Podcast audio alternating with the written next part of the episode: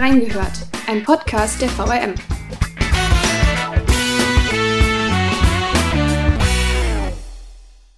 Das Jahr der zwei Wahlen, das zweite Corona-Jahr oder das Jahr, in dem die Salzbachtalbrücke dem Erdboden gleichgemacht wurde. 2021 bleibt uns aus mehr als einem Grund im Gedächtnis. Gemeinsam mit Kurierchef Olaf Streubig lässt reingehört das vergangene Jahr Revue passieren. Was war los in Wiesbaden und Umgebung? Was hat uns bewegt? Wir haben reingehört. Hallo und herzlich willkommen zur letzten Folge Reingehört im Jahr 2021. Mein Name ist Laura Haaf und ich blicke heute gemeinsam mit Kurierchef Olaf Streubig zurück auf die vergangenen Monate für unsere schon jetzt zweite Reingehört Jahresrückblicksfolge. Ich finde, ab zwei Folgen kann man eigentlich auch schon von einer Tradition sprechen, oder? Was meinen Sie? Also für Traditionen bin ich immer zu haben. Beim letzten Mal gab es was zu trinken, deshalb habe ich auch heute was zu trinken mitgebracht. Sehr zum oh, Wohl. Ein Riesling aus dem Rheingau, beziehungsweise aus dem ähm, Anbaugebiet Rheingau, kommt aus Hochheim. Wir machen jetzt keine Werbung, wir sagen nicht woher. Riesling aus Hochheim, aber Sie haben hier großartiges Gebäck mitgebracht, von daher mit diesen Traditionen kann ich mich anfreunden. Ich würde gern öfter eingeladen werden, wenn es da immer was Leckeres zum Essen gibt. Müssen wir ja, toppen nächstes freu, Jahr. Ich freue mich auch, dass ich da bin. Danke, da sein darf. Dann fangen wir auch direkt an. Äh, wir befinden uns jetzt ja schon im zweiten Corona-Jahr. Und ja, also die Pandemie hat uns auch 2021 wieder sehr beschäftigt. Aber abgesehen davon, welches Thema war denn in Wiesbaden und auch für die Lokalredaktion am bewegendsten? Ach, das finde ich schwierig, das auf ein Thema jetzt irgendwie so einzuengen, einzudampfen. Ähm, ich würde sagen, so der Themenkomplex Verkehr ist in Wiesbaden allgegenwärtig. Ähm, wir hatten im vorvergangenen Jahr oder jetzt noch im letzten Jahr das Thema Citybahn, was uns ähm, sehr bewegt hat mit dem Scheitern der Citybahn, ist ja das Thema Citybahn trotzdem nicht vom Tisch. Also sprich Ahrtalbahn als Nachfolge, als alternative Option, kann sie reaktiviert werden? Wie schafft man es in Wiesbaden, die Verkehrsproblematik in den Griff zu bekommen? Stichwort Umweltspuren, Stichwort DigiV, digitale Verkehrssteuerung. Es gibt ganz ähm, viele Projekte, die in Wiesbaden aktuell laufen, die uns beschäftigen. Ja, der Verkehrsdienstleister, der umfassende Mobilitätsdienstleister, zu dem die Stadtverordneten SW Verkehr irgendwann erkoren haben, ähm, spielt da auch eine entscheidende Rolle, hat viele Baustellen, viele Herausforderungen. Umrüstung der Busflotte ist so ein ganz großes Thema, Stichwort Elektromobilität ambitionierte Pläne, teilweise vielleicht auch zu ambitioniert. Die Ladeinfrastruktur ist nicht ausreichend da. Es gibt Probleme mit dem Brandschutz. Dann gab es eine Wasserstofftankstelle, aber gar keine Wasserstoffbusse, die da tanken können. Also das Thema Verkehr findet bei uns permanent ähm, statt im Blatt. Und ja, da ist natürlich auch dann die Salzbachtalbrücke zu nennen so dass das große Thema, das würde ich sagen, für eine breite Öffentlichkeit auch sehr wahrnehmbar war, weil eben mhm. ursächlich für viele Verkehrsprobleme, die es auch ohne diesen äh, Brückenkollaps gegeben hätte, aber die dadurch natürlich noch verstärkt wurden. Ja. Das hat jetzt ja vor allen Dingen die zweite Hälfte vom Jahr äh, betroffen, so ab Sommer. Wir haben da auch drei, mittlerweile drei reingehört Folgen zum Thema, die ich euch natürlich, liebe Zuhörerinnen und Zuhörer, in die Shownotes packen werde. Ganz lustig war, ich habe in die Jahresrückblicksfolge von letztem Jahr nochmal gehört, also zur Vorbereitung. Und da hatte der Kollege Henry Seuter gesagt, ich zitiere, ich glaube, wir sind auch so ein bisschen abgestumpft beim Verkehr, auch in puncto Salzbachtalbrücke. Mittlerweile ist das für jeden normal und man nimmt das so hin, fährt man halt 15 Minuten früher los. Ja, die 15 Minuten reichen, reichen dann oder reichen dann irgendwann nicht mehr oder reichen heute nicht mehr. Ja, das, äh, das Zitat stammt aus einer Zeit, als die ähm, die Ampelregelung äh, quasi Verkehr in eine Richtung zweispurig, einspurig äh, regelte und man da schon genervt war. Ja. Aber wenn dann die Brücke plötzlich weg ist, beziehungsweise jetzt ist sie weg, damals war sie dann lange gesperrt, merkt man erst, wie sehr das doch tangiert, auch wenn das vielleicht jetzt nicht die, die Hauptroute ist, die man selbst fährt, aber es strahlt in den Stadtverkehr, aber auch ins, ins Umland aus.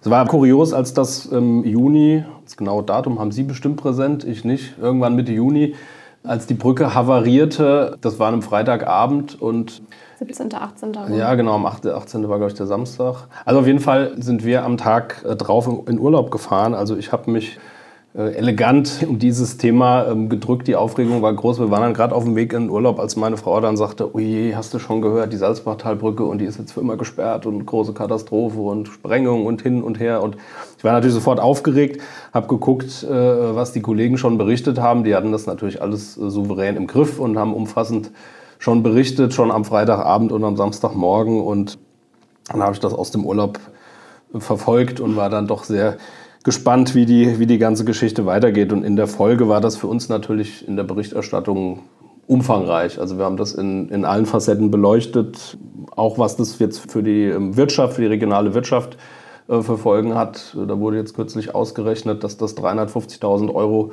Schaden quasi pro Tag äh, verursacht. Das ist bis heute schon weit über 50 Millionen. Die Pendler, die am Bahnhof nicht mehr fahren können, denn es war ja auch die Bahnstrecke quasi ausgebremst, außer der Lentjesbahn, die fuhr quasi außenrum.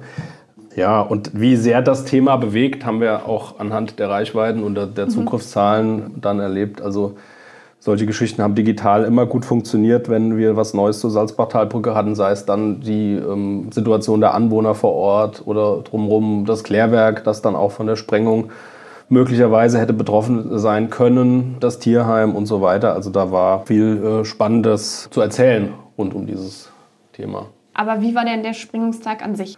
Das ist ja auch nichts Alltägliches. Der 6. November, der Geburtstag meiner Nichte, deshalb habe ich den präsent. Wir haben das natürlich alle, also irgendwie jeder, den ich kannte, hat das verfolgt. Ähm, und ganz viele bei uns auch. Das hat uns gefreut, denn wir haben an dem Tag so eine Art Live-Tag ausgerufen und schon früh morgens angefangen zu berichten. Wir haben im Vorfeld, das hat federführend ähm, André Domes koordiniert, im Vorfeld so eine Art Sendeplan gemacht. Wir, wir planen natürlich auch sonst, welche Inhalte wir wann ausspielen in Print und digital an dem Tag natürlich besonders in einer, in einer gewissen Taktung, weil wir wussten, die Leute lechzen nach News zu diesem Thema. Wie geht's weiter? Wo ist Stau?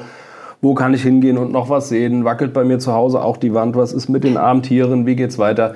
Wir hatten Beiträge im Vorfeld produziert, die wir dann ähm, abgespielt haben, also Videobeiträge, aber auch viele Texte. Wir haben Texte, die wir im Frühjahr schon mal gebracht haben, aufbereitet. Wir haben viele, viele neue ähm, neuen Content äh, gemacht und die Kollegen, ähm, allen voran Lisa Seil und ähm, Henry Solter, die waren ab früh morgens, ab 6 Uhr unterwegs und haben rundum live berichtet mit verschiedenen Live-Takes und äh, das war ein, ein super Rundum-Paket gekrönt von unserer Live-Sendung und Live-Schalte mit, mit André Domes, der nah an der Brücke stand und der es sogar geschafft hat, mit einem Lego-Modell den Einsturz der Brücke nachzubauen und zu simulieren. Das legendäre das, Modell.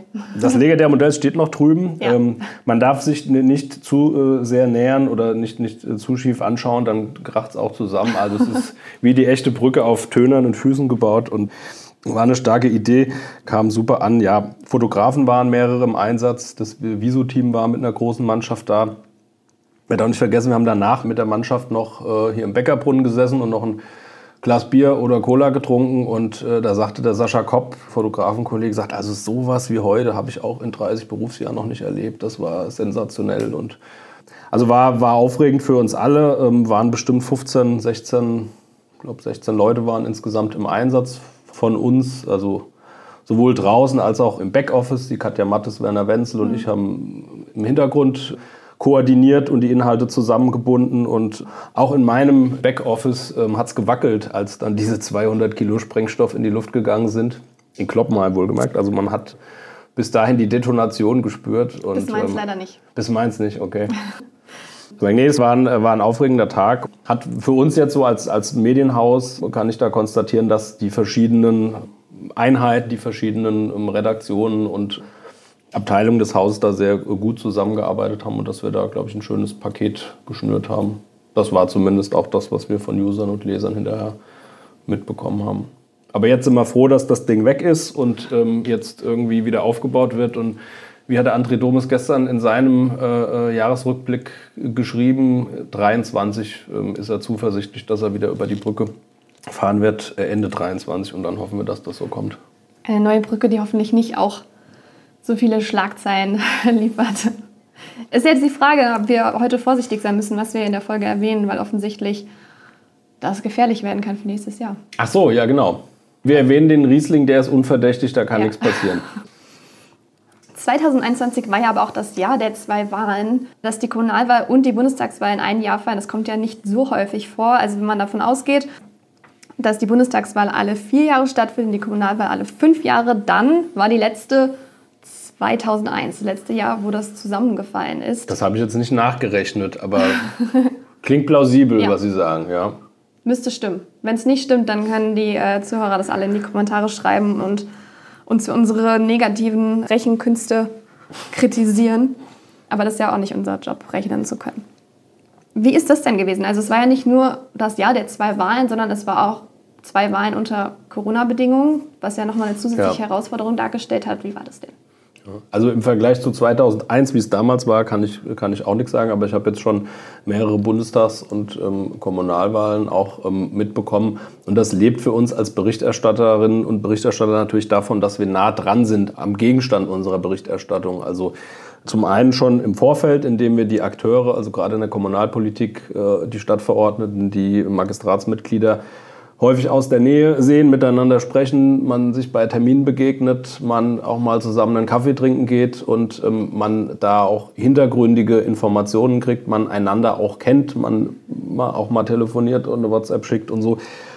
Die Kontakte reisen natürlich auch während der Pandemie nicht ab und es gab auch Pressekonferenzen und es gab auch Termine und es gab auch Hintergrundgespräche, aber so dieses dieses übliche nah dran sein und dann natürlich auch am, am Wahlabend selbst vor Ort sein und direkt ähm, aufsaugen, was so los ist, das ist schon in der, in der Pandemie ein Stück weit anders und ähm, auch schwieriger. Und ja, also es, es, waren ganz andere Wahlabende, nicht in vollen Sälen mit äh, Menschen auf dem Tisch und Applaus und, und, und Party und kaum durchkommen für die Fotografen, um das Bild zu schießen, sondern man hat sich verabredet, wann man einen vom äh, Monitor traurig fotografieren oder fröhlich fotografieren kann.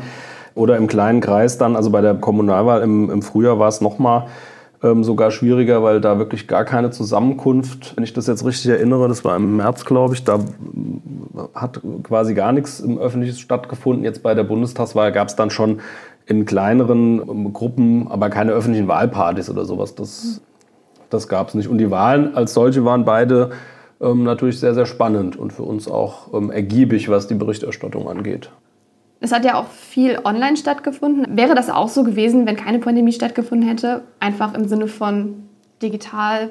Ja, ich glaube schon. Also wir haben in den Jahren davor bei äh, Landtags-, Bundestags- oder OB-Wahlen auch viele digitale Formate gemacht. Also gerade Videoformate, die fanden dann eher in so einer Art Duell statt. Das hatten wir jetzt bei mhm. der Bundestagswahl als Triell gab es das Format, sonst waren das eher Podiumsdiskussionen im großen Saal mit vielen Leuten. Die haben wir aber auch gestreamt. Und wir haben mit, mit Kandidaten, erinnere ich mich auch bei ähm, OB-Wahl beispielsweise, auch Videoporträts, ähm, Interviews, fünf Fragen an. Ähm, also da gab es verschiedene Formate, die wir auch gespielt haben, aber es war jetzt tatsächlich ein Stück weit intensiver und diese, diese ausführlichen Live-Talks, die wir gemacht haben, die auch sehr gut ankamen. Und dann haben wir das ja nochmal nach Themen geklustert mhm. und auch Themen abgefragt. Das, glaube ich, war jetzt schon der Situation geschuldet, dass wir gesagt haben, die Leute treffen diese Politikerinnen und Politiker nicht so oft am Wahlstand an der Haustür bei anderen Veranstaltungen. Wir müssen die denen nach Hause bringen und dann vielleicht ein bisschen mehr machen als sonst noch. Das würde ich schon ja. so sagen. Aber solche Formate gab es auch vorher schon, ja. Und die Wahlen als solche waren natürlich dann, wie gesagt, auch ähm, spannend, weil sie sehr knapp äh, waren. Äh, nach der Kommunalwahl ging es ja auch spannend weiter. Es hat ja eine Weile gedauert, bis sich ein Bündnis im Rathaus gefunden hat. Wieso war das denn so?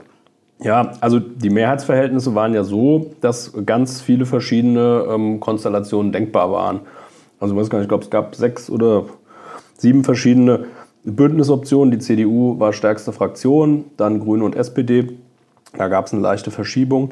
Vorher war ja CDU, SPD, Grüne in dem Kenia-Bündnis. Das hat man aber vorher schon im Grunde auf den letzten ja, Metern ist zu wenig, auf den letzten Kilometern schon aufgekündigt oder der Abgesang kam in dem ähm, Zuge, als die CDU sich auch von der Citybahn ein Stück weit gelöst hatte und da nicht mehr so hinterstand wie SPD und, und Grüne.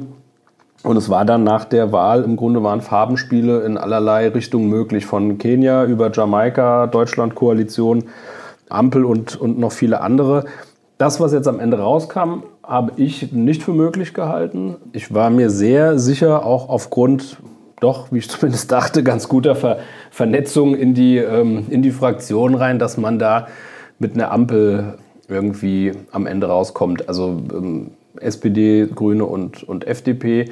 Da gab es große Schnittmengen. Da gab es natürlich auch gerade, was das Thema Verkehr angeht, sehr, sehr große Spannungen, so ähnlich wie jetzt bei der, bei der Ampel im Bund. Ähm, so, so war das auch hier. Also man hat sich ja jetzt die letzten Jahre bis aufs ähm, Blut bekämpft in Sachen ähm, Verkehrswende und Grüne und FDP zusammen einer Kooperation oder gar Koalition, das war schon schwer vorstellbar, aber das, was man so gehört hat und was dann doch die Schnittmengen waren und diese Aufbruchs Aufbruchsrhetorik von, von allen drei hat man sich das ähm, gut vorstellen können, aber es kam dann irgendwie anders als gedacht. Und jetzt gibt es diese progressive Kooperation aus Grünen, SPD, äh, Volt und Linke, Linke und Volt, so rum in der Reihenfolge.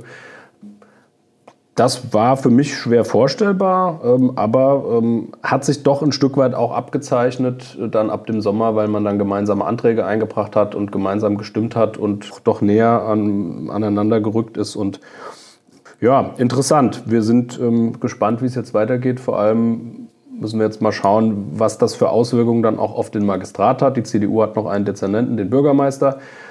Wenn dessen Amtszeit ausläuft, ist die Frage, wie es da weitergeht. Die Grünen werden ein Bürgermeisteramt beanspruchen, die werden, haben Anspruch auf einen Dezernentenposten mehr. Was wird mit, mit Linke und Volt? Wird der Magistrat vergrößert?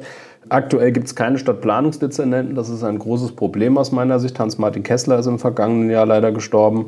Und die Stelle ist vakant und wird quasi verteilt aktuell. Unter anderem macht das der Oberbürgermeister so mit. Das ist aber keine ideale Konstruktion. Also da muss jetzt im neuen Jahr auch was passieren.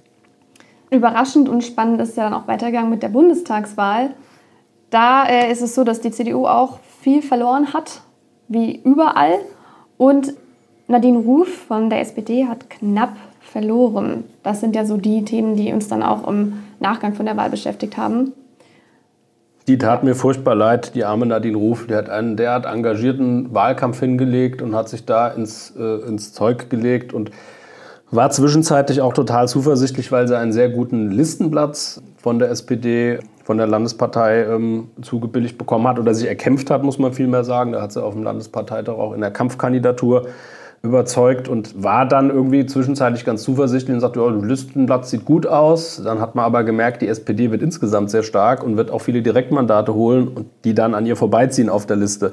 Das äh, dämmerte ihr dann zwei, drei Wochen vor der Wahl und sie war nicht mehr so ganz so zuversichtlich.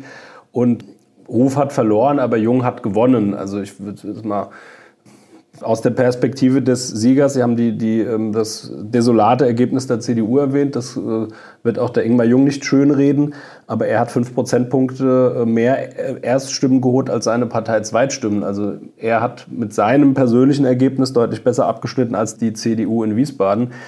Das mag auch daran gelegen haben, dass bei der FDP einige Stimmen gesplittet haben und ihm die Erststimme gegeben haben, aber gar nicht so stark, wie man es hätte erwarten können.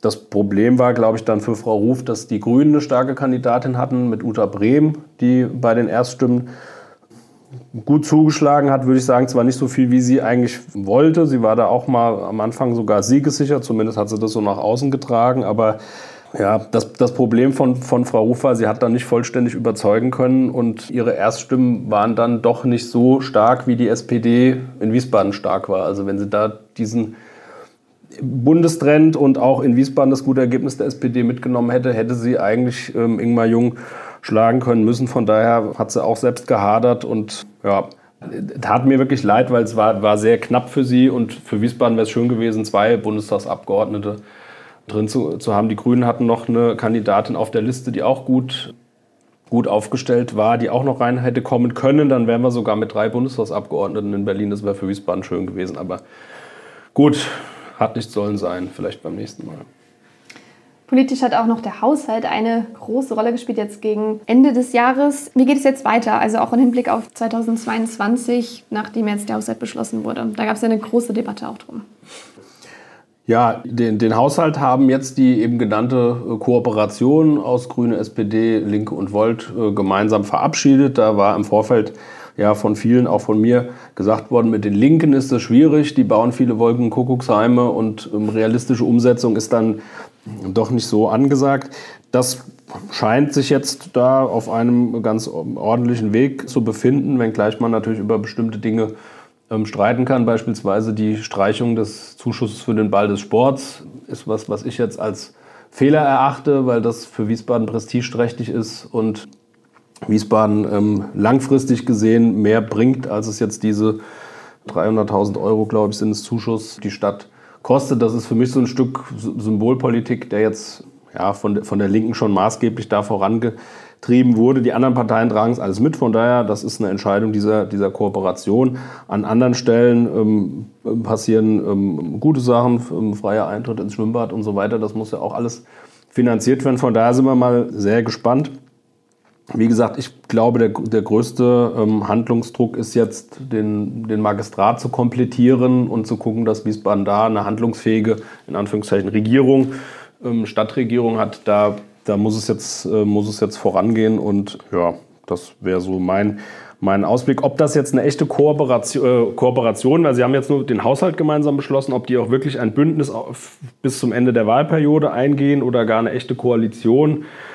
Da kokettieren sie jetzt noch so ein bisschen, mal schauen, wir wissen noch nicht und jetzt erstmal Haushalt, aber ähm, das scheint für mich schon sehr wahrscheinlich, dass das, das wird so kommen, denke ich. Großer Cut zum Thema Politik. Es gab viele, viele andere Themen. Also 2021 Cut heißt, wir dürfen aber trotzdem nochmal. Ja, es, ist Jahres, es, ist Jahres, es ist Jahresausklang und ja. es ist quasi fast Silvester und. Ähm, also auch sehr ernst geworden gerade. Gut. Nach dem schwierigen Thema muss man ja mal kurz verschnaufen. Es geht allerdings auch nicht viel besser weiter. Es ist ein schwieriges, schwieriges Jahr mit schwierigen Themen. Wir hatten im September einen Jahrestag Dazu gibt es auch eine Folge. Es war 20 Jahre 9-11. Großes Ereignis, das über Wochen geplant war. Ähm, Sie waren ja damals auch im Pressehaus und hatten dafür auch einen kleinen Beitrag für unsere Reingehört-Folge geschickt. Eine kleine Sprachnachricht, die darin erschienen ist, wo Sie erzählt haben. Ach, stimmt. Genau, wie es damals gewesen ich ist. Ich habe gerade überlegt, ob ich mir die Folge komplett angehört habe mit Christian Stang. Habe ich tatsächlich, aber an diese Einspieler konnte ich mich gerade gar nicht mehr erinnern. Wie war das denn jetzt? Also wie waren Sie an der Berichterstattung beteiligt? Gar nicht. Ähm, okay. Das kann man, das kann man, das kann also man mit abkürzen. Der Erinnerung. Mit, meine Erinnerung ist, ist noch sehr, das vergisst man, jeder weiß, wo er an diesem Tag war. Und ja, jeder weiß, wo er Fall. diese Nachricht bekommen hat und wo er das aufgenommen hat und was dann irgendwie in diesem Tagesverlauf passiert ist. Und bei mir war das sehr präsent, weil es hier im Pressehaus war. Ich war Zivildienstleistender, kam ähm, vom Zivildienst im Kindergarten hier ins, ins Pressehaus getappelt und wollte meine Handballvorschauen schreiben, wie immer. Das war, glaube ich, ein Dienstagnachmittag. Da war ich oft dienstags mittags ähm, hier im Haus äh, und habe dann von hier telefoniert und auch direkt in die, ins Redaktionssystem geschrieben. Ich glaube, da hatte ich auch zu Hause noch gar kein, nee, da hatte ich auch noch kein Internet zu Hause. Also da gab es nur, da haben wir noch äh, tatsächlich Artikel gefaxt. Kaum vorstellbar. Äh, ist wirklich so. Also wir haben ja. Artikel, ich habe Artikel in Word geschrieben, ausgedruckt, aufs Fax gelegt und die hat hier im Pressehaus jemand erfasst. Also gab es noch Erfasserinnen, ähm, die haben das dann quasi wieder abgetippt, so den Artikel. Und um da irgendwie etwas arbeitsökonomischer unterwegs zu sein, habe ich diese Vorschauen immer hier aus dem Haus geschrieben. Also bin ich immer, weil es auch in der Nähe war, hier ins Pressehaus gekommen und habe dann da Vorschauen geschrieben und kam rein und es war in, der, in dieser Sportredaktion, wo immer acht, neun Leute waren, war kein Mensch. Und die saßen alle hinten in der Ecke äh, beim Chef am Fernseher und ähm, gebannt. Also ich habe gesagt, irgendwas stimmt hier nicht. Also es gibt keine Fußball-Weltmeisterschaft und kein Elfmeterschießen und irgendwas ist, irgendwas ist los. Und ich werde es nie vergessen, wie diese, wie diese äh, äh erwachsenen Männer, gestandenen äh, Sportjournalisten da mit den Tränen kämpften, kreidebleich im Gesicht waren und nebenan lief der Ticker, also so ein, so wie hier dieser Drucker da, also so ein Gerät, aus dem dann da die Agenturmeldungen rausliefen in einem Fort und da kam permanent neues Futter und wir haben dann da, weiß ich nicht wie lange, stundenlang vor diesem Fernseher gehockt und äh, aufgesogen, was da kam und natürlich auch die Betriebsamkeit im Haus mitbekommen. Politikredaktion war ein Stück weiter auf dem Flur. Da war natürlich auch entsprechende Be Be Betriebsamkeit, aber also das das war krass. Und da war auch dann ähm, irgendwie nicht mehr dran zu denken, jetzt irgendwie noch so Handballvorschauen zu schreiben. Also alle, äh, die waren auch immer erst Donnerstag oder Freitag im Blatt. Also ich musste auch nichts aktuell schreiben, aber ich war völlig, völlig konsterniert. Und, ähm, und die Kollegen haben das, haben das super gemacht. Zum Teil wurde auch ähm, eine Sonderausgabe an dem Tag herausgebracht, die dann auch hier in der Fußgängerzone verteilt wurde. Und auch Sie ähm, und jetzt die aktuellen Kollegen haben das Thema gut aufbereitet und da ein schönes ähm, Angebot gemacht, digital wie, wie Print, ähm, um den Tag nochmal zu rekapitulieren. Also das war, hat das alles nochmal wieder lebendig gemacht, ja. Die meistgehörte Reingehört-Folge 2021 und auch tatsächlich insgesamt ist die äh, von Katharina Petermeier, die sie zum Statistischen Bundesamt mhm. aufgenommen hat. Was ist es denn, das die Menschen an diesem Thema so interessiert, beziehungsweise warum ist es auch eines der wichtigsten Themen 2021? Ich könnte jetzt sagen, den Kolleginnen Petermeier und Luster ähm, lauscht jeder gebannt und deshalb ist es völlig klar, dass dieses Tandem ja, und das Statistische Bundesamt hat zweieinhalbtausend Mitarbeiter. Also erklärt das natürlich auch, dass eine große Zuhörerschaft äh, da gebunden wurde. Nee, im Ernst, also das, das war natürlich eine extrem spannende und aufwendige Recherche, die, mhm. ähm, die Michaela Luster da gemacht hat. Auch dazu gibt es ja dann, wie gesagt, eine ausführliche Folge, muss ich jetzt nicht im, im, im Detail ähm, wiedergeben, aber allein, wie sie es geschafft hat, da nah dran zu kommen ähm, an, die, an die Mitarbeiterinnen und Mitarbeiter, das waren ja mehrere ähm, Hinweise unabhängig voneinander, die bei uns eingegangen sind. Und ähm, da haben wir dann irgendwie gedacht, hm, da stimmt doch irgendwas nicht, das schauen wir uns mal an. Und dann ähm, ist ja so eine Recherche ein, ein sukzessiver Prozess, ein, ein, ein, Ablauf von verschiedenen ähm, Schritten, die dann auch besprochen werden, wo wir überlegen, wie, wie gehen wir jetzt vor, wen fragen wir als nächstes, ähm, welche Quelle ist wie ergiebig sind alle Quellen vertrauenswürdig? Auch das muss man natürlich entsprechend abfragen. Und wie bauen wir jetzt eine Geschichte auf? Und wann gehen wir denn mal dahin? zum ähm, Herrn Thiel in sein Amt in den, weiß ich nicht, zwölften Stock oder wo wir da waren und konfrontieren ihn mal mit den Vorwürfen. Das haben wir erstmal so, gab es schriftliche Anfragen schon, dann haben wir irgendwann einen, Termin gehabt, dann hieß es, nein, das wird nur ein Hintergrundgespräch und dann haben wir gesagt, nee, wir wollen aber bestimmte Dinge auch on record wissen und deshalb sind wir jetzt hier und das war schon eine ziemlich skurrile Begegnung. Ich war mit der Michaela Luster dann dort in diesem, in diesem Amt da im, glaube, zwölften Stock, nageln Sie mich nicht fest. Ähm, das war schon ähm, in meiner Wahrnehmung eine, ein Einschüchterungsversuch, uns da in diesen Saal zu setzen. Rechts fünf Leute, links fünf Leute und ähm, dann da entsprechendes bearbeiten und ausweichen auf unsere Fragen und so. Das hat den, den Verdacht erhärtet, dass da irgendwas nicht stimmen kann. Und ähm, wir sind nach wie vor der Meinung, das haben wir auch alles geschrieben, dass da ein ganz ähm, merkwürdiges System herrscht, dass da mit Mitarbeitern an verschiedenen Stellen nicht gut umgegangen wird und dass das Missstände sind, die bei so einer Behörde, bei einer sehr relevanten Behörde, einer sehr großen Behörde, ähm, die hier in der Stadt ist und in der viele Leute beschäftigt sind, die auch hier in unserem ähm, Umfeld leben, für uns natürlich Gegenstand einer Berichterstattung sein muss. Und entsprechend haben wir das aufgegriffen und ich denke auch, dass nationale mediale Echo, was dann folgte, von Zeit über Spiegel bis Fokus und Taz und ich weiß nicht mehr, zeigt auch, dass das schon jetzt was war, was über das Interesse oder den Dunstkreis in einer regionalen Zeitung hinausgeht und schon eine Relevanz hat. Ich sage jetzt mal so, ähm, unter, ungeschützt unter uns, nein, ich, der Impact, den das jetzt hatte, war natürlich, also der ist jetzt nicht zurückgetreten und der wurde nicht ähm, vom Bundesinnenminister abberufen und ähm, da hätte man sich vielleicht auch eine andere Konsequenz vorstellen können, ohne dass wir jetzt mit, einem, mit einer bestimmten Zielsetzung irgendwie eine Berichterstattung machen, schreiben, der muss weg.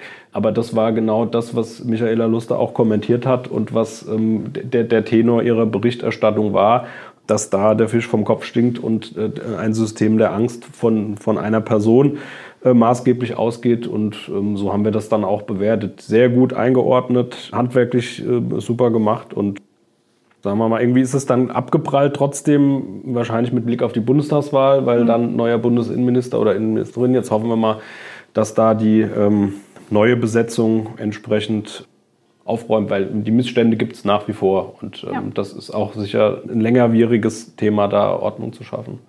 Auch ein Thema, was uns ins nächste Jahr dann begleiten wird?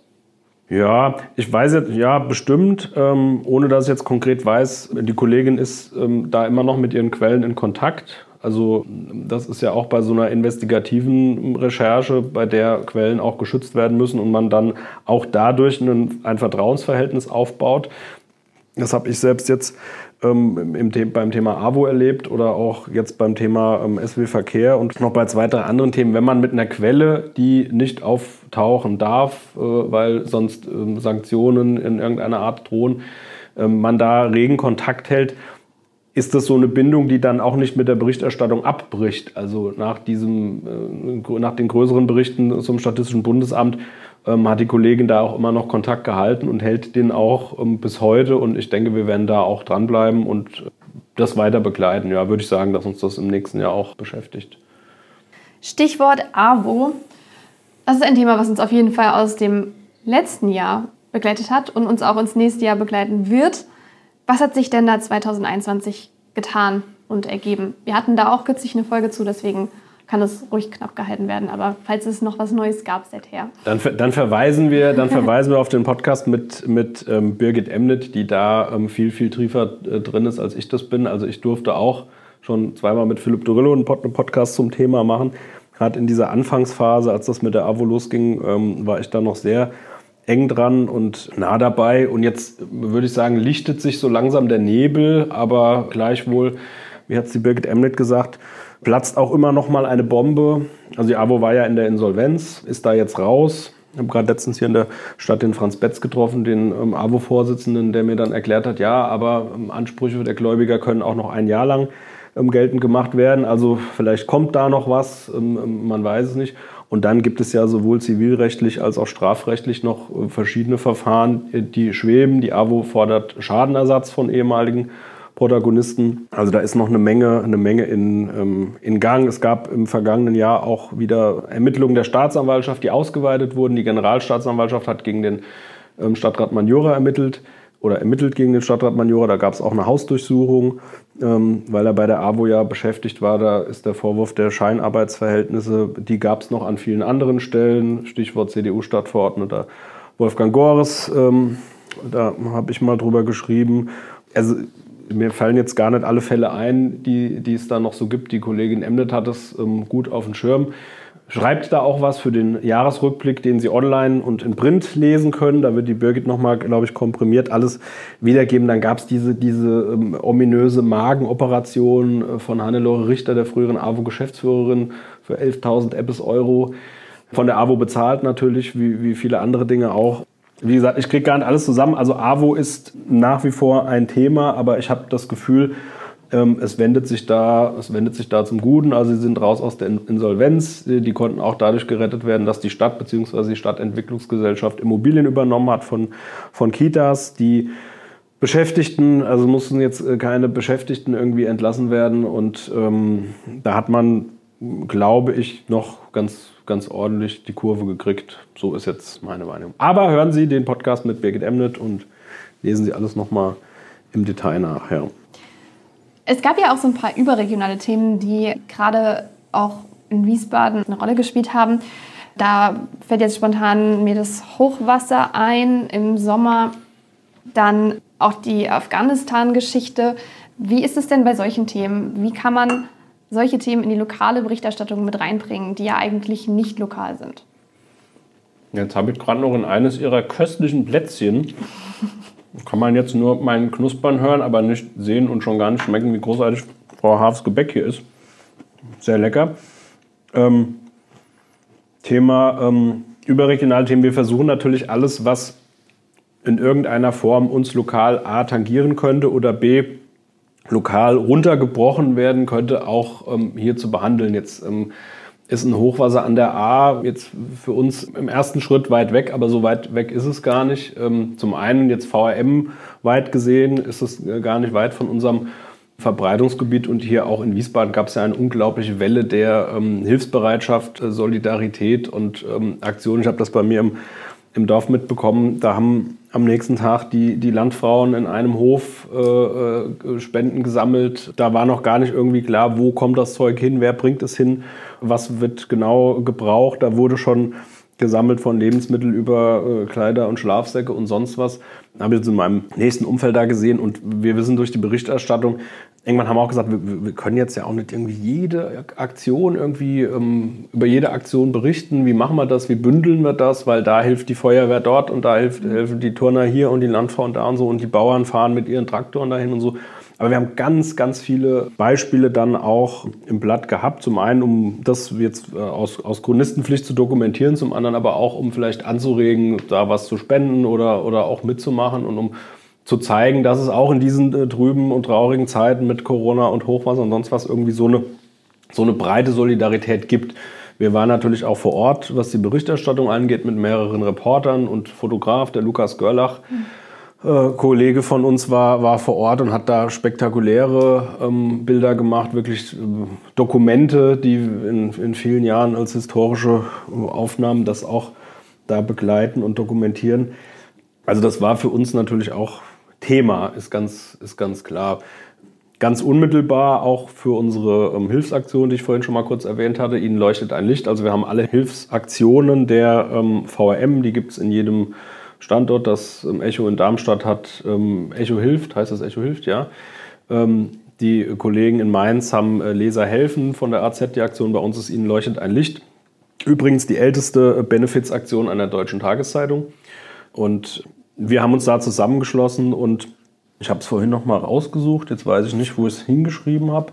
Ungefähr zweieinhalb Millionen Euro, aber das ist ein älterer Stand. Also sehr, sehr viel Geld gesammelt an den Bürgerverein Ahrbrück und auch danach im Nachgang begleitet, was mit dem Geld gemacht wurde, wie das Geld ankam und jetzt nicht in sensationshaschender äh, Manier da einmal vor Ort und ähm, irgendwie die, die, die Katastrophe beschrieben, sondern das auch nachgehalten, wie geht es jetzt weiter und waren da regelmäßig vor Ort und das haben die Kollegen sehr gut gemacht. Ja. In Leuchte ein Licht war da, wie gesagt, eingebunden, also unsere Kurieraktion mit den anderen zusammen. Wir machen natürlich auch unsere eigene Spendensammlung für, für Bedürftige weiter. Da würde ich jetzt gerne gerade noch ein bisschen Werbung. Darf ich einen kleinen Werbeblock, ähm, Werbeblock machen? Wir haben ja sonst unser ähm, das Weinfest, also den, den Stand am Weinfest, bei dem wir Wein ausschenken für den guten Zweck und das große Weihnachtskonzert. Das war jetzt besonders bitter. Ich habe gerade vorhin nochmal mit der Sina Schreiner, die das federführend für uns organisiert, gesprochen. Die sagte auch, also Weinfest war ja irgendwie klar, dass da kein, kein richtiges Weinfest sein wird und so, aber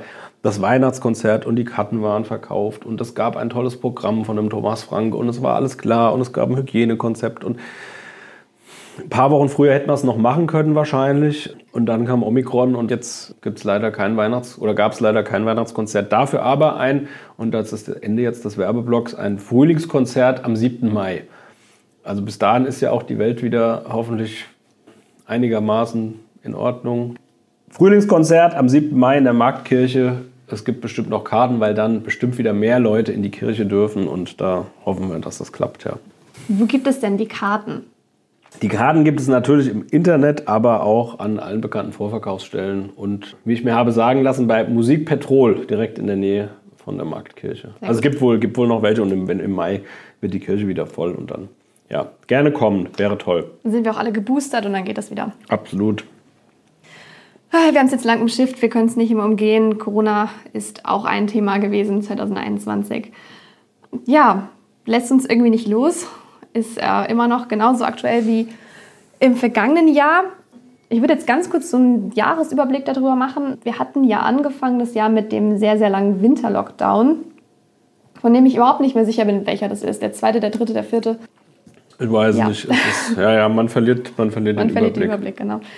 Der hat uns aber auf jeden Fall bis ins Frühjahr, fast bis in den Sommer begleitet, obwohl die Impfkampagne begonnen hat. Zunächst im Rheingau und dann im Rhein-Main-Kongresscenter. Da waren Sie ja auch beteiligt, auf jeden Fall an der Berichterstattung dazu. Wie war das denn? Ja, ich muss ganz ehrlich sagen, es ist tatsächlich schon sehr, sehr lange her. Mhm. Ähm, ich selbst war bei der Eröffnung nicht dabei. Es war ein, ein großes mediales Interesse damals. Der Ministerpräsident war da und der Gesundheitsminister und Oberbürgermeister und so weiter und so fort. Was man, glaube ich, was wichtiger ist als dieser Auftakt, ist, glaube ich, dass man im Nachgang sagen kann, dass bei allen wirklich schwierigen Rahmenbedingungen mit Anmeldedesaster, mit Post, die zu spät kommt, mit ewig in der, in der Hotline, mit Leuten am Telefon, die kein Deutsch sprechen können, mit, mit all diesen Dingen, über die wir hundertmal berichtet haben. Das, was die vor Ort gemacht haben in dem RMCC, in dem Impfzentrum, war hochprofessionell und war sehr gut. Unter der Leitung von Herrn Dierhoff und Herrn Kleber war das, war das wirklich sehr, sehr gut aufgesetzt. Das war das haben uns auch viele Leute immer berichtet, die dann da waren. Die haben gesagt, hier, die waren alle so nett und das ging so schnell und das war alles super, aber bis ich erstmal meinen Termin hatte und so. Also dieser, dieser ganze Zirkus drumherum, das, das war desolat, das bleibt den Leuten in Erinnerung und ja, hat sich ja dann auch irgendwie fortgesetzt, leider, muss man, muss man ganz ehrlich sagen. Also, ja. Es ging im Sommer weiter mit einer Entspannung der Lage, vergleichbar mit 2020, nur dass es ein bisschen eine andere Art von Entspannung war. Es gab sehr viele Geimpfte, natürlich nicht alle, das ist ja auch noch eine Riesendebatte jetzt gerade in der zweiten Hälfte vom Jahr gewesen. Aber es war so ein Stück weit der Beginn von zurück zur Normalität. Trotz der Delta-Variante, die ja dann auch aufgekommen ist in der Zeit, hätte man da überhaupt erwartet, dass der Winter jetzt nochmal so schlimm wird? Ja, auch, weiß nicht, ich glaube, das ist jetzt kein Wiesbaden-spezifisches Thema nee. oder eine, eine, Einschätzung, die jetzt irgendwie, da man hinterher ist, sind wir jetzt alle äh, deutlich schlauer. Also ich glaube, im Sommer hätte das ja keiner so erwartet. Nee. Zum einen habe ich den Sommer auch nicht so als normal erlebt. Ich fand schon, dass das noch sehr speziell war, gerade weil wir jetzt im Arbeitskontext doch noch sehr streng auf die Abstände, die äh, Masken am Platz und die Teams und kaum Begegnungen und so und fast alle äh, mobil am Arbeiten. Also von normal war das irgendwie noch weit entfernt. Und natürlich merkt man dann jetzt so im, im, im privaten Umfeld, man geht wieder in den Sportkurs und man kann die Kinder wieder in der Kita drin abgeben und nicht draußen an der Tür, wie es dann eine Zeit lang war. Und so. Also da stimmt, ähm, haben Sie recht, bisschen Normalität, ja, aber irgendwie ist immer noch Ausnahmesituation. Dass es aber jetzt mit der ganzen Impferei ähm, oder eben der fehlenden Impferei nochmal so eine Dynamik kriegt, hätte ich jetzt im Sommer auf keinen Fall, auf keinen Fall gedacht, würde ich sagen, nee. Aber wie gesagt, das, das in Wiesbaden ist die Wahrnehmung noch mal ein bisschen geschärfter, weil man ja sagt, naja, hier, hier dauert das irgendwie alles immer so lang und ähm, auch mit dem Impfzentrum, bis das mal alles in Gang geht und dann jetzt die, die mobilen Impfteams und warum sind wir denn nicht besser vorbereitet? Natürlich hätte man die Impfzentren auflassen können, aber das ist jetzt, wie gesagt, kein Wiesbaden-spezifisches äh, Thema, das, das war fast überall so. Aber nichtsdestotrotz glaube ich schon, dass die Stadt nicht so besonders innovativ war im Umgang mit, mit der Pandemie. Also wenn man nach, aber das haben wir auch hundertmal geschrieben äh, und erzählt, wenn man jetzt nach Tübingen, nach Rostock oder sonst wo guckt, äh, dann gibt es da Modelle, die waren etwas wendiger, die waren etwas äh, schneller, die waren ja, innovativer. Und da hat man hier natürlich gesagt, auch zu Recht, auch das muss man sagen, ein Stück weit zu Recht gesagt, naja, wir sind jetzt die Kommune, wir warten jetzt mal, was das Land sagt. So. Und äh, letztendlich ist entscheidend, was, was vom Land für Verordnungen kommen. Und wir setzen die dann kommunal um. Und dieses Zusammenspiel Bund, Land, Kommune hat da zu einem sehr großen, wie ich finde, Reibungsverlust äh, geführt oder bedingt und hat auch Zeit gekostet. Und wenn ich jetzt äh, das jüngste Kapitel mit diesem mobilen Impfzentrum in der DKD sehe, die äh, im fünften Stock, einen Kilometer von der Bushaltestelle entfernt, wird dann das Impfzentrum ausgerufen und irgendwie gefeiert. Puh, schwierig. Ähm, haben wir kritisiert. Die Anke Hollingshaus hat mal da direkt damals einen schönen Kommentar geschrieben und gesagt, warum geht ihr nicht ins Bürgerbüro? Das, da steht leer, da sind Räume, macht doch irgendwie was. So kam es dann auch irgendwann. Ob das jetzt durch uns angestoßen war oder ohnehin so gekommen wäre, weiß ich nicht. Aber man hat so ein bisschen das Gefühl, wir sind so etwas, etwas schläfrig. Ich äh, unterstelle da keinem irgendwie eine böse Absicht. Die sind alle engagiert. Der Gesundheitsdezernent müht sich da nach Kräften und hat das Problem, dass es im Gesundheitsamt knirscht in Wiesbaden. Also das Wiesbadener Gesundheitsamt hat äh, Probleme in der, in der Führungsriege, hinter den Kulissen. Auch darüber haben wir schon geschrieben. Ja, ähm, teilweise auch Expressis Verbis, teilweise so ein bisschen zwischen den Zeilen, aber da gibt es Probleme und ja, dass die, dass die Leiterin des äh, Gesundheitsamts, Frau, Frau Dr. Butt und der zuständige Dezernent Oliver Franz über Kreuz liegen, das macht die Sache jetzt in der Pandemiebekämpfung nicht gerade leichter. Das ähm, muss man schon auch sagen. Aber jetzt sieht es gut, also jetzt mal was Positives sagen. Aktuell mit den dezentralen Angeboten im Schelmgraben, in Biebrich, in äh, Erbenheim, in wo noch. Also das, das finde ich ist jetzt äh, gut aufgestellt und da hat man auch aus den vergangenen Dingen so seine äh, Learnings äh, gezogen und macht da auch jetzt, glaube ich, macht das jetzt besser, ja. Ja, und ansonsten bemerkt man die Impfwürdigkeit jetzt nicht mehr so sehr. Also es geht jetzt gerade wieder los, dass die Leute sich impfen lassen und auch einige durch diese Booster-Aktion, ja auch einige, die noch gar nicht geimpft waren, jetzt äh, an den Punkt kommen, wo sie sagen, ja, ich lasse es jetzt doch machen. Andererseits gibt es aber auch immer noch die Querdenker-Demos oder die Gegner der Corona-Regeln. Und auch vermehrt kommt es ja auf, dass die aktuellen Maßnahmen und die Regeln mit der NS-Zeit verglichen werden.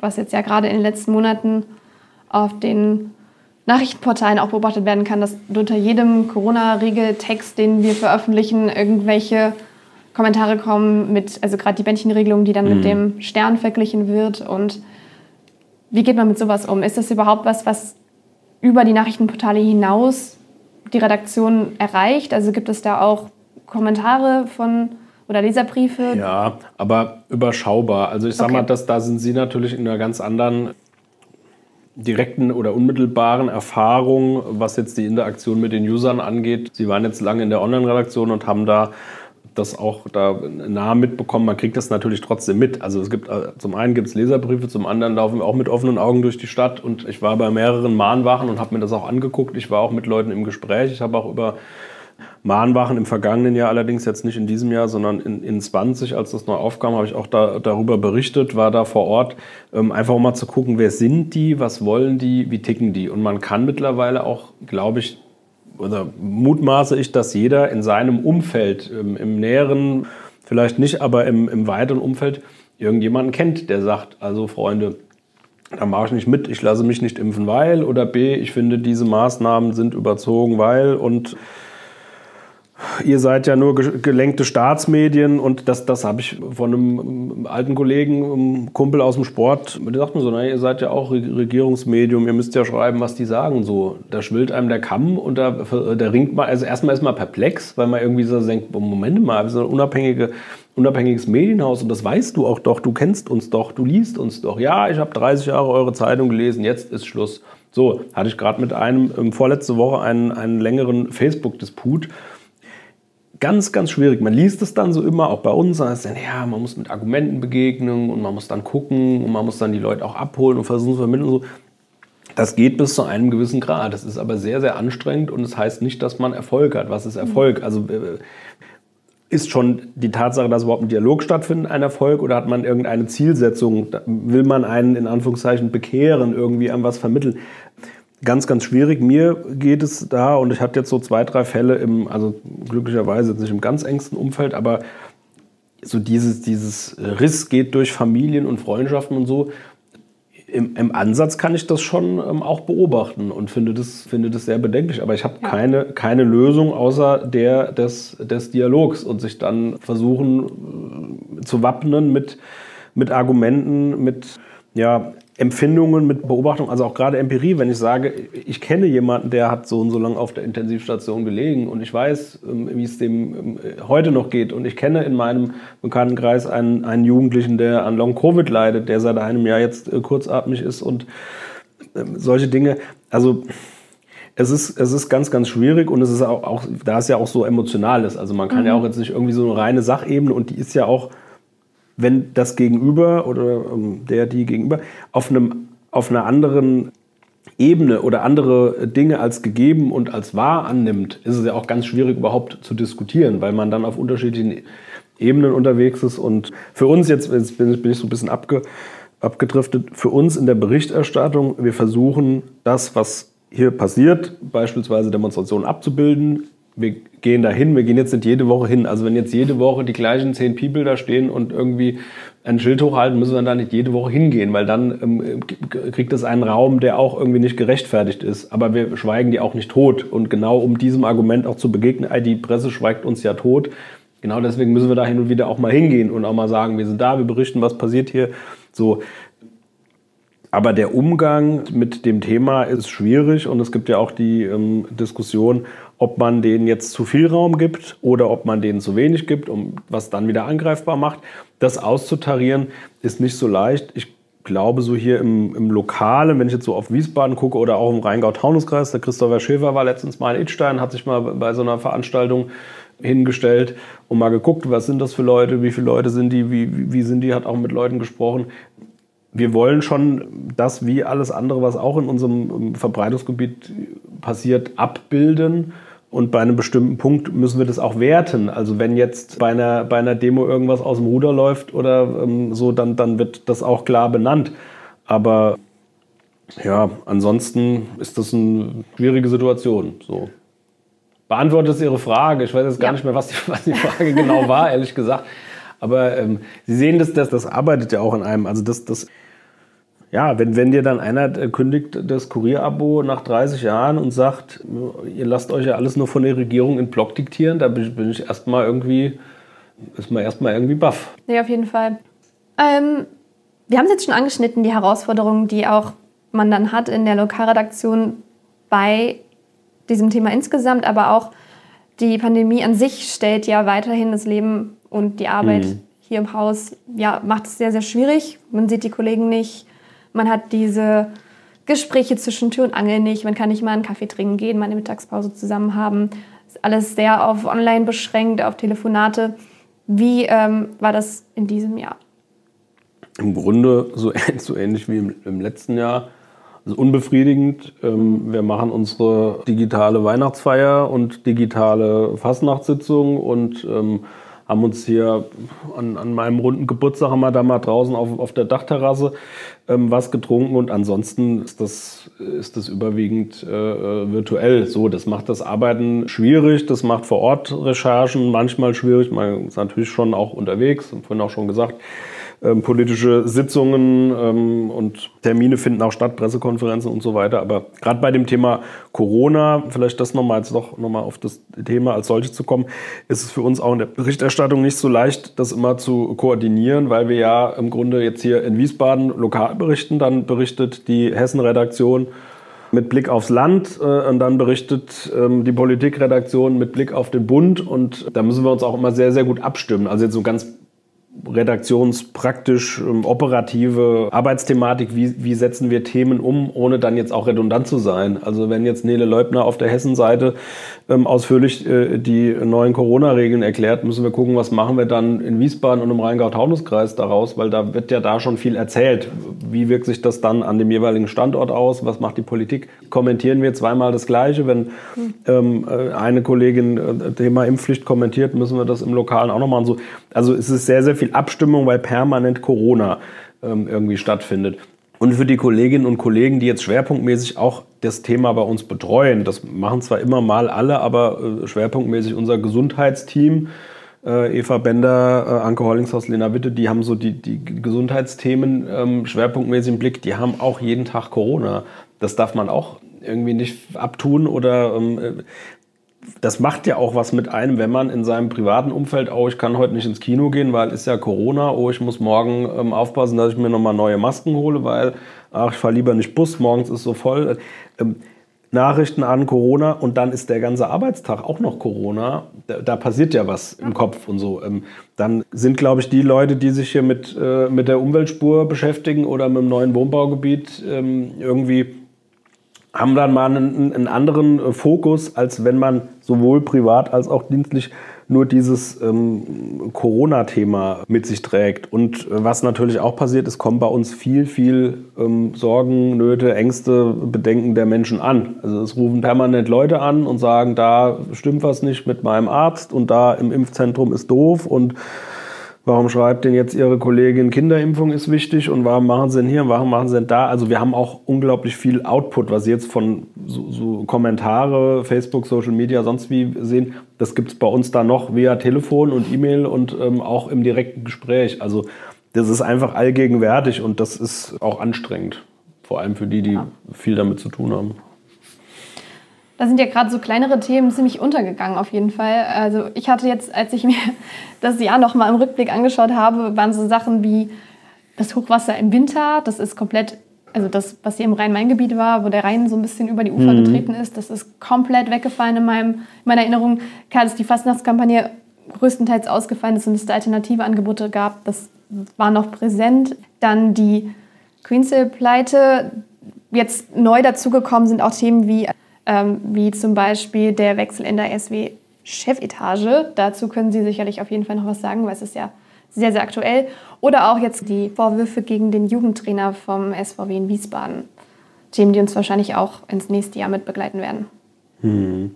Ja, was mir noch jetzt so frisch auch in Erinnerung ist, ist die, diese Debatte um den AfD-Parteitag, ähm, mhm. die ja auch in, ja. in Wiesbaden noch so um sich griff und wo wir, ähm, das kann ich jetzt auch sagen, irgendwie ganz froh sind, dass das ähm, hier nicht stattgefunden hat, auch aus ganz eigennützigen Gründen, denn wir hätten da auch Freitag, Samstag, Sonntag an drei Tagen mit großer Mannschaft Bewegtbild, Foto, Schreiberling, also da, da wären wir mit einer, mit einer großen Mannschaft auch ähm, unterwegs äh, gewesen. Von daher hat uns das so ein bisschen auf Trab gehalten. Wir waren jetzt froh, dass das ähm, nicht kam. Große Gegendemos waren ähm, angekündigt. Die Stadt hatte Angst ums Weihnachtsgeschäft. Die Pandemie ist ja jetzt auch, stoppt ja auch nicht, wenn dann so irgendwie äh, tausende Menschen plötzlich in die Stadt kommen und Ja, von daher hat es schon ganz gut. Äh, Polizei hat ein Einsatzkonzept gehabt, wir in der Redaktion auch unser kleines Einsatzkonzeptchen für, ähm, für diesen Tag, aber oder für diese drei Tage. Aber wir waren jetzt froh, dass das nicht so kam.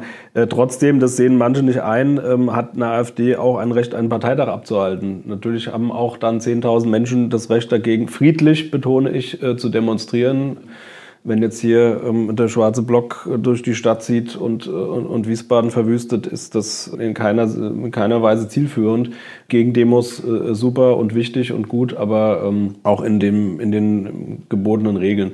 So, und von daher, ähm, wenn die AfD hier auftauchen will, ähm, müssen wir das aushalten. Die können als, als ähm, Partei äh, einer öffentlichen Körperschaft auch ähm, eine öffentliche Körperschaft kann dieser Partei das auch nicht verwehren und muss, und das ist die Wiesbadener Tourismus Marketing, Tourismus und Marketing und Kongress GmbH, so heißt es jetzt, glaube ich, können denen nicht sagen, nee, ähm, ihr dürft hier keinen Mietvertrag abschließen. So, die können das nicht ganz frei entscheiden und ähm, deshalb hätte die Landeshauptstadt das auch durchaus aushalten müssen. Das nochmal so im Nachgang, weil ich weiß, dass das sehr viele anders sehen. Ähm, ja. finde, man hätte die ertragen müssen und dann auch dagegen demonstrieren können und ja, wie gesagt, friedlich. Ähm, was Sie noch erwähnten, diese, diese Grinsel-Pleite, ähm, die hat natürlich Aufsehen erregt, nicht nur in Wiesbaden. Da waren ja, ich glaube, 300 Millionen ähm, Euro versenkt ähm, in, in verschiedenen Städten und auch Bundesländern. In Thüringen, glaube ich, war das Bundesland, das am meisten betroffen war. Wiesbaden waren es, ich glaube, 15 Millionen die Stadt und 5 Millionen nochmal ähm, eine städtische Tochter, die Trivicon. Das war natürlich ähm, äußerst misslich, ähm, dass diese Einlagen nicht gesichert waren und man hat jetzt auch die Lehre daraus gezogen, ähm, sowas nicht mehr zu machen. Der Kämmerer hat kürzlich noch gesagt, er hofft, dass man einen kleinen Teil des Geldes zumindest ähm, wiedersehen kann. Das kann sich aber auch ähm, über Jahre erstrecken. Also die Bank ist in der Insolvenz und ähm, wenn es blöd läuft, sind 20 Millionen Euro städtisches Geld weg. Und das ist sehr, sehr misslich. Es haben aber auch andere, viele, viele andere Kommunen so gemacht und das war ähm, Usus und ob und wie da jetzt Warnsignale hätten gehört werden müssen, vermag ich schwer zu beurteilen. Der ganz große Aufschrei der Opposition blieb allerdings auch aus. Also ähm, ich glaube, der Kämmerer hat da geschafft, äh, auch die ähm, politischen Gegner dahingehend argumentativ zu überzeugen, dass er gesagt hat, ihr hättet es genauso gemacht. Wir haben die letzten Jahre so agiert ähm, und hier ging es schief und ja, der, der, der große Aufschrei, der kam da nicht. Und ja, vielleicht bringen die Haftungsansprüche noch irgendwas. Und schauen wir mal. Was hatten Sie noch eben an, an Themen genannt, die uns ins neue Jahr begleiten? Jetzt muss ich gerade nochmal. Den Wechsel in der Chefetage von SW und die Vorwürfe gegen den Jugendtrainer vom SVW Wiesbaden. Ja, also das ist unfassbar, was da jetzt ähm, berichtet wurde. Da hat, äh, haben die Kollegen aus der Sport, das läuft ja in unserer Sportredaktionen, die das, äh, wie ich finde, fachlich sehr gut aufbereiten und auch mit der nötigen ähm, Sensibilität, äh, mit dem Fingerspitzengefühl da dran gehen und auch das, das Thema auf, aus verschiedenen ähm, Blickwinkeln beobachtet haben. Ich selbst bin, weil wissen Sie, wissen Sie vielleicht gar nicht, ich bin selbst Jugendtrainer. Also ich habe äh, mal eine Trainerlizenz ja, gemacht vor, nicht, nee. vor vielen Jahren, ja, und da habe ähm, 15 Jahre lang Jugendliche trainiert, von der F bis zur A-Jugend, also von ganz klein bis ähm, ganz groß. Und ähm, kenne daher dieses, diese, dieses Fußballmilieu und ähm, finde das einfach unfassbar. Also ich finde das unvorstellbar und da fehlt mir die Vorstellungskraft, wie sowas sein kann und man wird auch zornig. Also ich bin auch Jugendtrainer so und das einmal jetzt die geschädigten Opfer, ähm, für die das un, unfassbar unmenschliches Leid ist. Und es irgendwie bringt es auch eine ganze ähm, Gilde in Verruf von, von ehrbaren ähm, Jugendtrainern und so. Also das, das ganze Ding ist. Und da wird noch mehr kommen, bin ich mir sicher. Ja. Also das ähm, ist, da ist noch nicht ähm, alles auserzählt, leider fürchte ich. Und äh, Tobi Goldbrunner, Thorsten Muders, Stefan Grizelus, die Sportkollegen, Stefan Neumann, die sind da nah dran an dem Thema und begleiten das weiter. Das wird uns ins neue Jahr äh, beschäftigen. Und das Thema SW auch natürlich. Ähm, Verkehrsthemen sowieso begegnen uns immer weiter. Und ähm, bei der SW jetzt im Speziellen ermittelt die Staatsanwaltschaft und ähm, da gibt es offenbar konkrete Hinweise auf äh, mögliche Straftaten und da lagen wir mit unserer Berichterstattung auch nicht so ganz falsch offenbar. Dazu direkt, äh, der Betriebsrat von der SW soll ja begünstigt worden sein, richtig? Genau, das ist der Vorwurf. Weitere Mitarbeiter möglicherweise auch. Das haben wir aufgetan und dabei auch einige Kuriositäten ähm, entdeckt, beispielsweise, dass der Anwalt ähm, der das meist ähm, durchgeboxt hat, dass die Betriebsräte oder die freigestellten Betriebsräte da eine Entgeltstufe erreichen, die jetzt ähm, in der Kritik steht, von einem Anwalt ähm, erzielt werden, der ein Spezi von Hermann Semlin ist. Und Hermann Semlin ist ja der Arbeitgebervertreter, also ist, war der Geschäftsführer, also ein alter Weggefährte des Arbeitgebervertreters, vertritt gegen den Arbeitgeber die Arbeitnehmer. Das ist eine völlig kuriose Geschichte, das ist schräg und ähm, hat nach meinem Dafürhalten schon äh, mehr als ein Geschmäckle. Dann ist da noch die ganz merkwürdige Gemengelage, dass der Betriebsrat untereinander sich ähm, ähm nicht wohlgesonnen ist und die einen fechten die Wahl der anderen in den Aufsichtsrat an. Und ähm, also da geht es drunter und drüber. Das haben wir jetzt an mehreren Stellen festgestellt. Die Stimmung ist schlecht. Es gab eine Mitarbeiterbefragung im Unternehmen, die, die ist noch nicht veröffentlicht worden. Wir wissen aber, dass die Ergebnisse ähm, desolat sind. Von denen, die mitgemacht haben, es haben auch viele gar nicht mitgemacht, weil sie gesagt haben, zum einen ist zurückverfolgbar, dass ich da mitgemacht habe. Wenn ich da meine Betriebszugehörigkeit, mein Alter und meine Abteilung reinschreibe, weiß jeder, wer es ausgefüllt hat. Äh, zum anderen bewerte ich das nur negativ. Also die, die mitgemacht haben, ist sehr, sehr schlecht. Die Stimmung ist ähm, nicht gut und da hat der Vorsitzende des Aufsichtsrats, Andreas Kohl, auch zu lange zugeschaut, ähm, bevor da jetzt was passiert ist. Er wurde ein Stück weit auch blockiert im Aufsichtsrat von den Arbeitnehmern und von ihm nicht wohlgesonnenen Parteipolitikern, aber ähm, insgesamt hat er da, so ist meine Einschätzung, auch ein Stück weit zu lange geschehen lassen. Wieder ein eher ernstes Thema gewesen. Ich würde jetzt noch zum Abschluss der Folge ein bisschen was aus der Redaktion erzählen. Essen Sie einen Ihrer großartigen Kekse, dann geht es Ihnen gleich besser. Ja. Die sind wirklich, also wissen Sie ja, die sind sehr, sehr gut. Darf man das in so einem Podcast, darf man ins Mikro kauen? Finde ich schon. Also mhm. bei einer Jahresrückblicksfolge darf man das schon machen. Ich kreuz erst, bevor ich weiterrede. Mhm. So, aus der Redaktion. Wir haben im Sommer ja den Chefredakteur Lars Hennemann verabschiedet. Sie haben den Posten des Kurierchefs übernommen. Wie waren denn da die ersten Monate für Sie? Ich habe das ganz geschickt gemacht. Als dieser Übergang war, bin ich erstmal in Elternzeit gegangen. Also ich habe hab mir erstmal die äh, Kräfte, geordneter Rückzug, Kräfte gesammelt. Nee, ähm, Spaß. Also der Übergang war gut. Ich war da gut darauf vorbereitet. Zum einen durch Stefan Schröder, der lange, viele Jahre Kurierchefredakteur war und ähm, mir da auch viel mit auf den Weg gegeben hat und auch durch Herrn Hennemann gab es eine gute Übergabe. Für mich ist die Herausforderung, dass ich im Grunde drei, drei Rollen jetzt bespiele. Also die Chefredaktion verkörpere hier am Standort, zugleich die Lokalredaktion leite und dann auch noch eine Reportertätigkeit ähm, ausübe. Also im Grunde drei Rollen. Das ist nicht immer so ganz einfach, das ähm, irgendwie zu synchronisieren und äh, gescheit zu takten. Die Reporterrolle macht mir natürlich besonders viel Spaß, weil ich deretwegen irgendwann mal den Beruf ergriffen habe, aber auch die anderen Rollen sind klasse. Also das, das funktioniert aktuell gut, weil dann, wenn ich in dieser Ebene Chefredakteure in der VM unterwegs bin, ich glücklicherweise sehr tolle ähm, Stellvertreter in der Stadtredaktion hier in Wiesbaden habe mit Sina Schreiner und André Domes. Die Rheingau-Taunus-Redaktion ist äh, sehr gut aufgestellt und läuft wunderbar. Martin Schirling hat die, die Produktion am, am Desk gut im Griff. Also das funktioniert in einem guten Team wunderbar und von daher kann ich sagen, der, der Übergang war, war gut und ähm, hat geklappt. Wenngleich da natürlich auch neue Sachen sind, die ich, mit denen ich vorher ein wenig zu tun hatte im, im Redaktionsmanagement. Auch in der Lokalredaktion ist man irgendwie Redaktionsmanager, aber in der Chefredaktion sind da nochmal andere Dinge wie Personalgeschichten in größerem Maße und äh, damit hatte ich dann jetzt dieses Jahr zum ersten Mal intensiver zu tun und ja, das ist auch spannend, macht auch Spaß. Äh, Sie hatten es gerade schon angesprochen, Personaländerungen, Wechsel in einzelnen Redaktionen. Was hat sich denn da getan? Ja, ja da hat sich einiges getan im vergangenen Jahr. Ich hoffe, ich kriege es ähm, alles zusammen. Also im Februar, wenn ich das richtig erinnere, haben wir die Christine Herber verabschiedet, die viele Jahre hier im Kurier, viele Jahrzehnte muss man sagen, im Kurier war, bei uns im Sekretariat äh, gearbeitet hat. Ganz tolle äh, Kollegin. Dann ist der Matthias Gubo in den Ruhestand gegangen. Der Mr. Taunusstein, Kollege, der sich äh, vorwiegend um Taunusstein und Taunus gekümmert hat. Das sind so Abgänge, die wir nach vielen Jahren ja nicht richtig feiern konnten, weil eben wegen der Pandemie. Wechsel gab es. Der Christopher Schäfer äh, übernimmt im Januar. Das haben wir jetzt schon so in einem fließenden Übergang gemacht, haben wir auch schon kommuniziert. Ähm, ab Januar übernimmt der Christopher Schäfer die Rheingau-Taunus-Redaktion von Sascha Kircher, der zum Themenreporter wird. Sascha, auf diesem Weg vielen Dank für deinen tollen Einsatz in den letzten Jahren. Und Christopher, viel, viel Spaß in der neuen Aufgabe. Den hast du jetzt schon, das weiß ich, und das wird sicher noch zunehmen. Dann begrüßen wir zwei neue Kolleginnen und Kollegen. Die Lea Hellbach startet bei uns, hat schon angefangen und dann auch bald als echte Redakteurin am Newsdesk, als Editorin.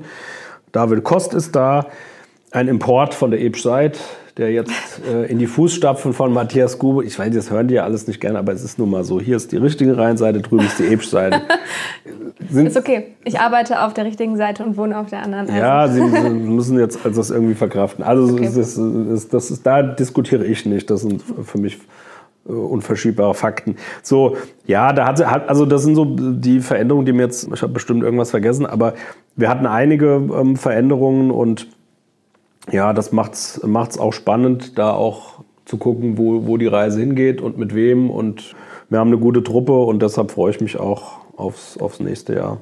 Liegt jetzt schon ein bisschen zurück, aber Henry Seuter und Philipp Durillo kann man auch noch in den ist das, war das im vergangenen Jahr? Nee, der Solder war doch letztes Jahr schon nee, hier beim. Nee! Ja.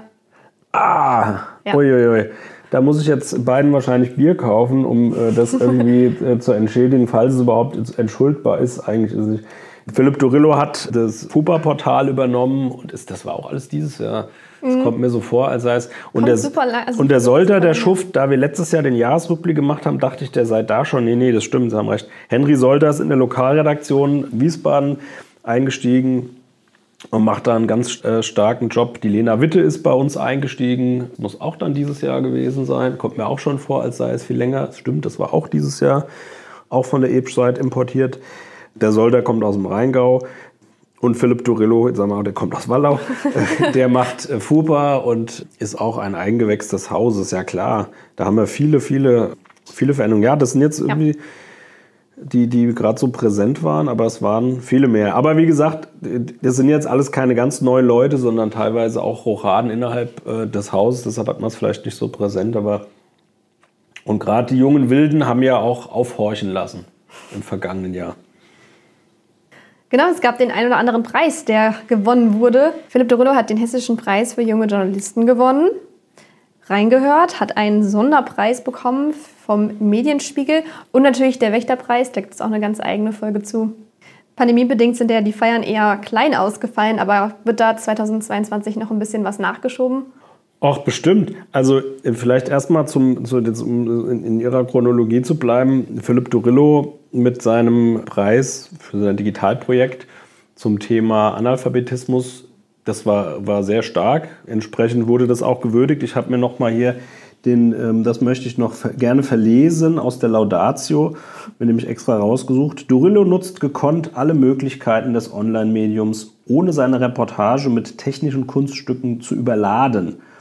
Er habe sicheres Gespür, heißt es weiter, bub, bub, bub, und schafft es mit einem sehr gut recherchierten Beitrag, das Thema einem interessierten Laienpublikum verständlich zu präsentieren. Schöner hätte ich das jetzt auch nicht sagen können, deshalb lese ich vor, was Laudator, der FAZ-Herausgeber Werner de Inka, gesagt hat. Nein, das ist natürlich toll. Also wir freuen uns, wir sind super stolz, wenn einer und den Philipp äh, kennen wir hier, seit er 15 Jahre alt ist und in der Sportredaktion ein Praktikum gemacht hat, also jetzt seit 10 Jahren, 11 Jahren, noch länger.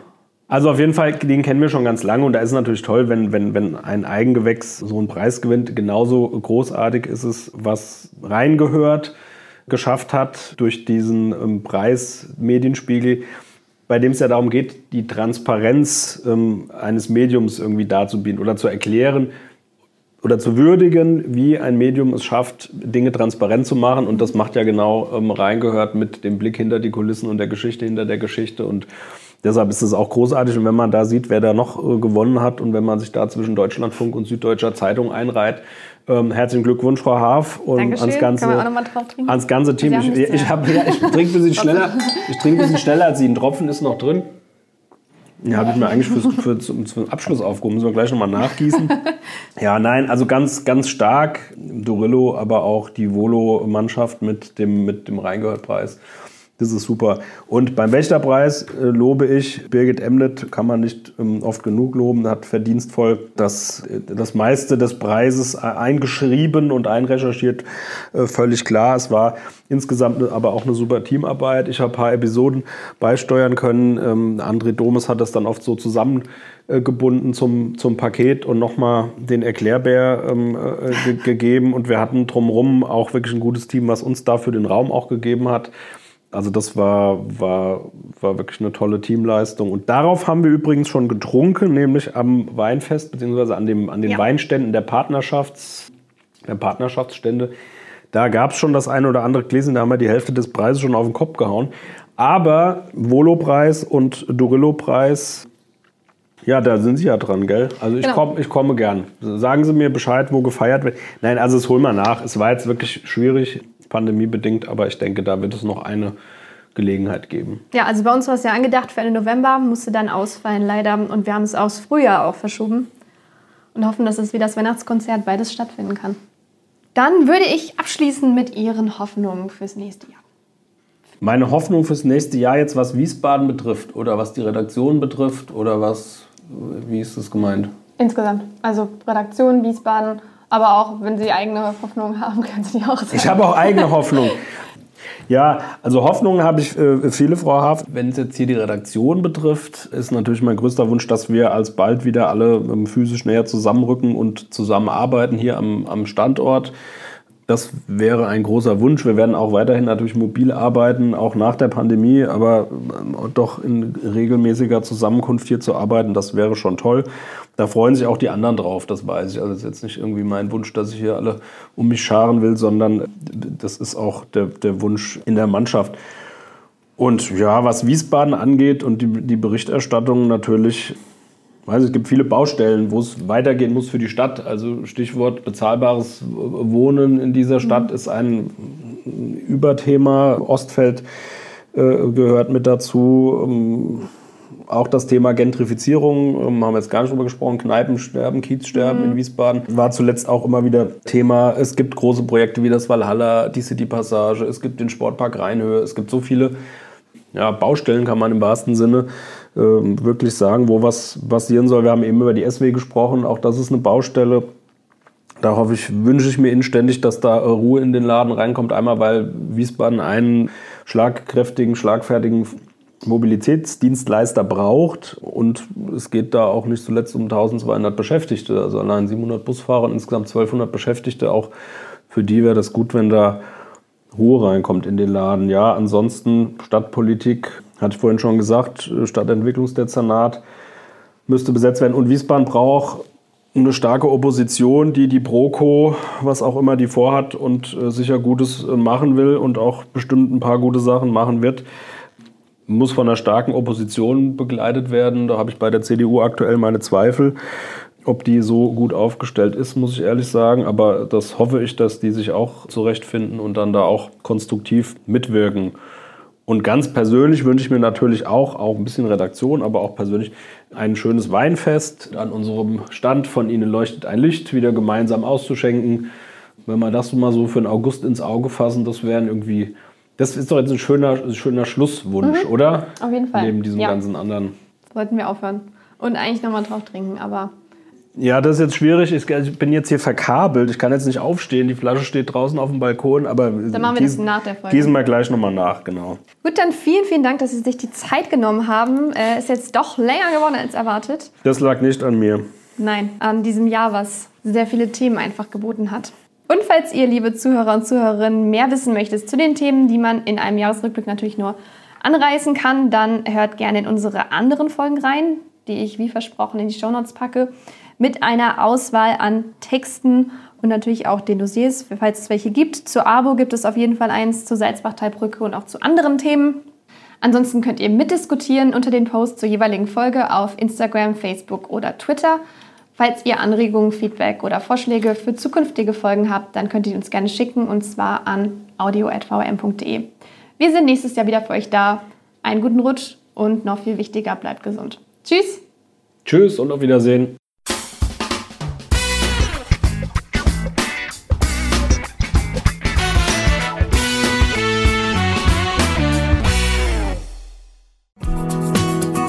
War die heutige Ausgabe von Reingehört. In diesem Podcast blicken junge Journalisten gemeinsam mit erfahrenen Reportern der VRM auf aktuelle Themen und bewegende Geschichten zwischen Rhein und Taunus.